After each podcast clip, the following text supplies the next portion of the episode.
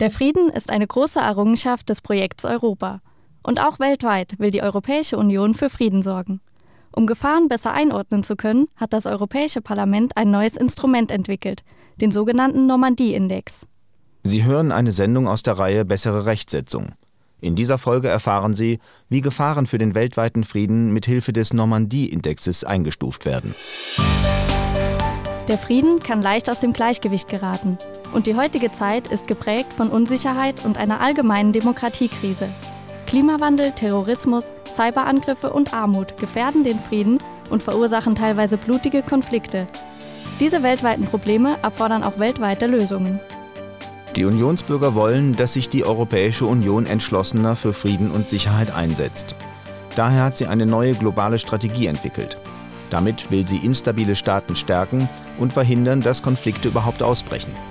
Der Normandie-Index ermöglicht es, sozusagen den Grad des Friedens zu messen. Oder besser gesagt, die Gefahren für den Frieden. Das Ziel ist, dass die europäischen Entscheidungsträger und die Bürger diese Gefahren besser verstehen. Erstmals angewandt wurde der Normandie-Index 2019. Dabei wurden die elf größten Gefahren beurteilt. Jede Gefahr wird auf der Grundlage von zuverlässigen Daten eingestuft. Zu den Gefahren gehören Terrorismus, Klimawandel und Unsicherheit im Bereich der Energieversorgung. Aber auch die Zahl der Tötungsdelikte und die Pressefreiheit spielen eine Rolle.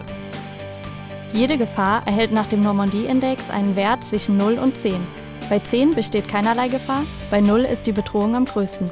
So erhält man ein Risikoprofil für die einzelnen Staaten sowie eine Übersicht über die Gefahren für den Frieden weltweit.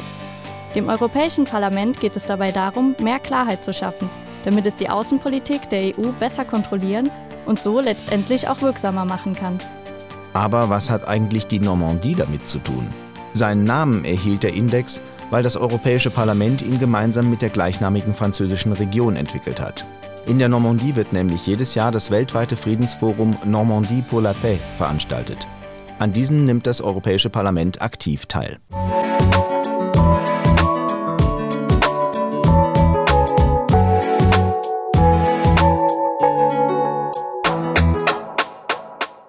Diese Sendung wird Ihnen präsentiert vom Europäischen Parlament. Mehr dazu finden Sie auf der Website der Denkfabrik des Europäischen Parlaments, EP Think Tank.